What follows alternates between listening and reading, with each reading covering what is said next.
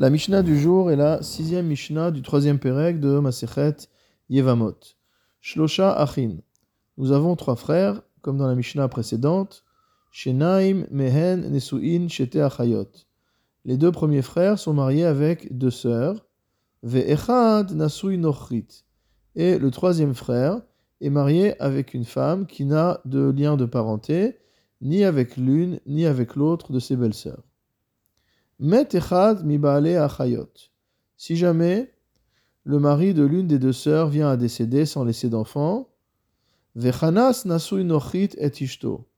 Et à ce moment-là, par le yiboum, le troisième frère va épouser euh, la veuve de son frère. Donc il peut le faire puisque sa femme à lui est nochit entre guillemets, elle n'a aucun lien de parenté avec cette femme qui vient de perdre son mari. Vamet. Et maintenant, il vient lui-même à mourir sans laisser d'enfant à ses femmes. Donc il a deux femmes. La première femme, c'était celle qu'on a appelée la Nochrit, celle qui n'avait pas lien de parenté. Et la deuxième femme qu'il a, c'est celle qu'il a prise par Yiboum, c'est la sœur de la troisième femme qui reste maintenant. Que va-t-il se passer pour ces deux femmes qui tombent en Yiboum devant le frère qui est marié avec l'une des sœurs, donc c'est le dernier frère survivant. Harishona mishum La première, c'est-à-dire la sœur de la femme du mari qui est encore vivant, elle sort motamo sans rien, c'est-à-dire qu'il n'y a ni iboum ni khalitsa à faire. Pourquoi? Mishum achot isha, puisque elle est la sœur de la femme du yabam, et donc elle est dispensé de Yiboum et de Khalitsa.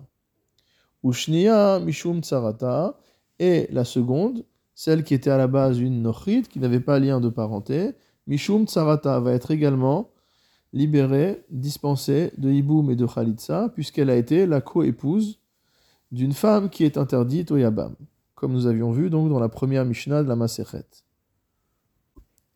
Si maintenant, Asaba Mahamar va mettre, si le frère qui était marié avec la Nochit, avec la femme qui n'a pas de lien de parenté avec les deux premières. Il n'a pas pris euh, l'épouse de son frère en Yiboum, mais il a simplement fait le Mahamar. C'est-à-dire qu'il a fait ce qui correspond à des Kiddushin pour une Yevama, mais le mariage n'a pas été consommé. Vamet. Et il est mort donc après avoir fait le Mahamar. Que se passera-t-il? Nochit roletzet velo bemet la femme qui est entre guillemets nochit, la femme qui n'avait pas de lien de parenté avec euh, les deux sœurs, devra subir la khalitsa, mais ne pourra pas faire le yiboum. Comme il y a eu le mahamar, elle est considérée potentiellement comme étant euh, la coépouse d'une femme qui est interdite, mais comme, mais comme ce n'est que le mahamar qui a été fait, on ne peut pas la libérer sans rien, et donc c'est pour ça qu'on lui impose de faire la khalitsa. C'est un cas que nous avons déjà vu précédemment. Dans la Gemara, il est expliqué que ce din est également valable dans le cas où il n'y a même pas eu de Mahamar qui a été fait. Pourquoi? Parce qu'on va considérer que la Nochit se trouve être Tsarat Achot Isha Bezika. Au niveau de la Zika, au niveau du lien potentiel, du lien qui est créé entre le Yabam et la Yevama au moment de la mort du mari, elle se trouve être Achot Isha. Elle se trouve être la Sarat Achot Isha. Elle se trouve être la potentielle coépouse de la sœur de la femme.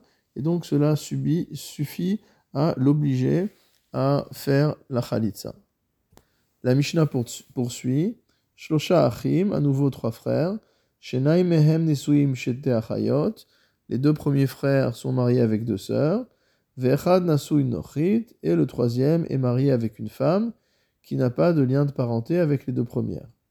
Met Hanasui Nochit, si le premier qui meurt est celui qui était marié avec la femme qui n'a pas de lien de parenté avec les autres.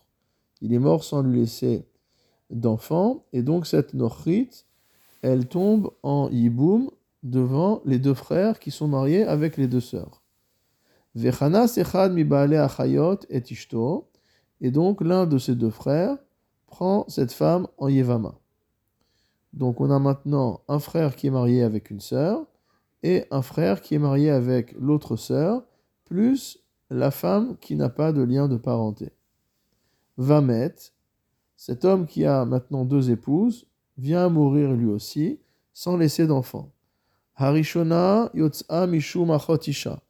La première, c'est-à-dire celle qui est la sœur de la précédente, va être dispensée de yiboum et de chalitza, parce qu'elle est achot isha, elle est la sœur de la femme du yabam qui pourrait la prendre comme épouse, ou shnia mishum tsarata, et celle qui était nochid, qui n'avait pas de lien de parenté, étant donné qu'elle a été coépouse avec la sœur de la femme de son yabam, elle est également dispensée de yiboum et de chalitza. Asaba Mahamar Vamet, si par contre c'est avant de l'épouser totalement, mais après avoir fait le Mahamar, que le deuxième frère est mort, Nochit Roletzet Velo Bemet, la femme qui n'a pas de lien de parenté, devra faire la Khalitsa et ne pourra pas faire le Yiboum, exactement comme nous avons expliqué dans le cas précédent.